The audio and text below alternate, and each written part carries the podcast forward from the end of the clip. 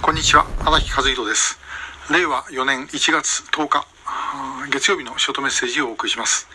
えー、高校の同期生の、まあ、佐野君からあの1月8日の金正恩の誕生日何もしなかったけども、えー、どうなってるんだというご質問がありましたんで、えー、今日はちょっとその話をします本当は8日にですね、え、やってた方があのタイムリーだったんですけどもまあ、あの一応その結果を見て10日とえいうことで、え、お話しします。で、えー、もともとですね、北朝鮮の中で公式的には、金正恩が、あの、誕生日がいつかということについては伝えられて、えー、おりません。で、えー、2月16日は、あの、キム・ジョンイルの誕生日、4月15日は、えー、キム・イルソンの誕生日。えー、ということでですね、えー、4.15、2.16はそれぞれ国民の祝日なんですね。ですから本当は当然、えー、キム・ジョンは1月8日ということで、えー、国民の祝日として、えー、喜ばなきゃいけない、えー、祝わなければいけない時なんですけども、祝わない、えー、というよりですね、祝えない。ということです。えー、で、なんで祝えないのかと。で、その理由はもう簡単なんですね。母親にあります。で、母親のコヨンヒ、えー、はですね、この人はあの大阪の鶴橋出身の在日です。で、北朝鮮の中で在日というのは、まあ非常に差別の対象になります。えー、キポとかですね、チェポとかですね、そういう呼び方を、まあちょっと部別的な感じの呼び方で、えー、言われるということでですね、えー、それを母親に持ったということになってしまうと、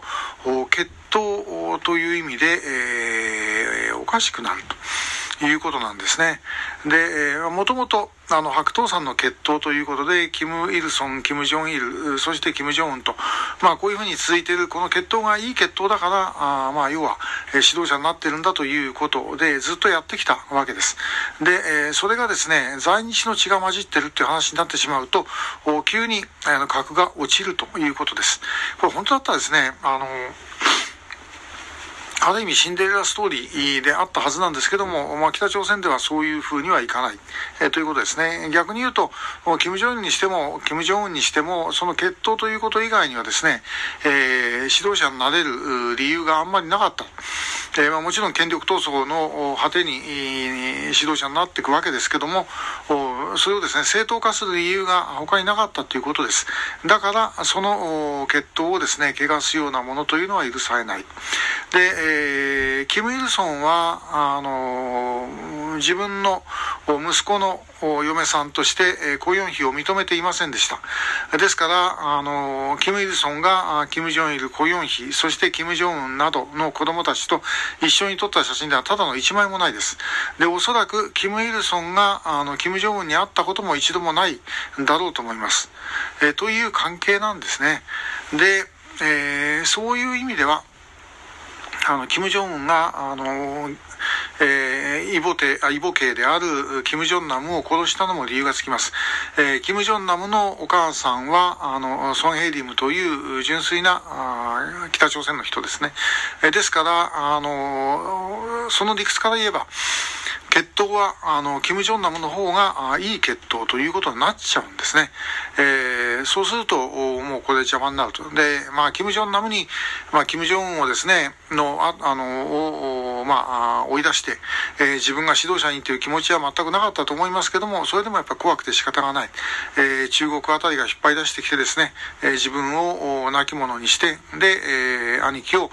据えるかもしれないという恐怖感がおそらくあったんだろうと思います。で、まあ、そのキム・ジョンナムと仲の良かったチャンソンテクも殺してしまったということですから、まあ、結局はですね、えー、そういうことに全て行ってしまう国だということなんです。で、えー、雇用費については、まあ一度、あの偶像化して、え、母親として、え、表に出そうというふうに思ったことがあったようです。で、え、本人はもう亡くなっちゃってます。あの乳がんでですね、え、フランスで、え、客死してるんですけども、まあ、その雇用費を、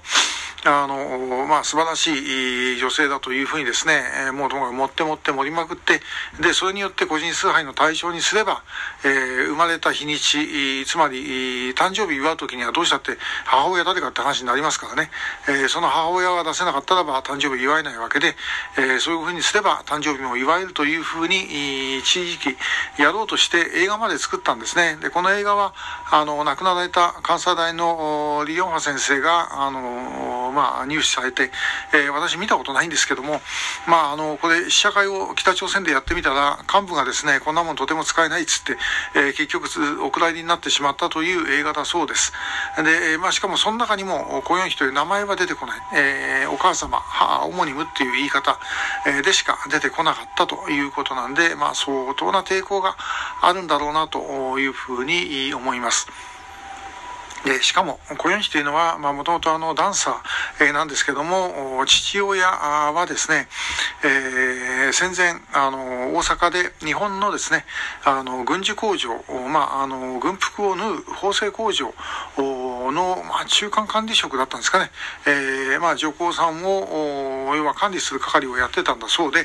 えー、そうなっちゃったらですね、これいわゆる日程協力者ですから、えー、まあ、普通だったらですね、もうそのまま収容所に送られてもおかしくない。えという人なんですね。えだからとてもこれはですね、出せないといくら嘘ついて出しても、これは後でですね、いや、あの、こいつは本当はこういう人間だったんだっていうことが出てしまったらば、もういよいよおしまいだということで、えー、出せなかったということなんじゃないかなというふうに思います。えー、まあ、あの本当にですね、えー、我々からすれバカバカしい話なんですけども、そういうことだということです。えー、まあニュースやなんかでですね、えー、なんかあの、いろいろ考えた末に、えその偶像化を抑えているとかいう話が出ましたけども、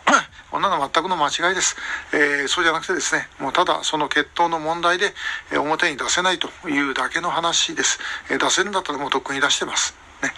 えー、というようなことで、まあ結局最初から最後まで上から下まで幸せになれない北朝鮮という国のある意味象徴かもしれません。えー、今日もありがとうございました。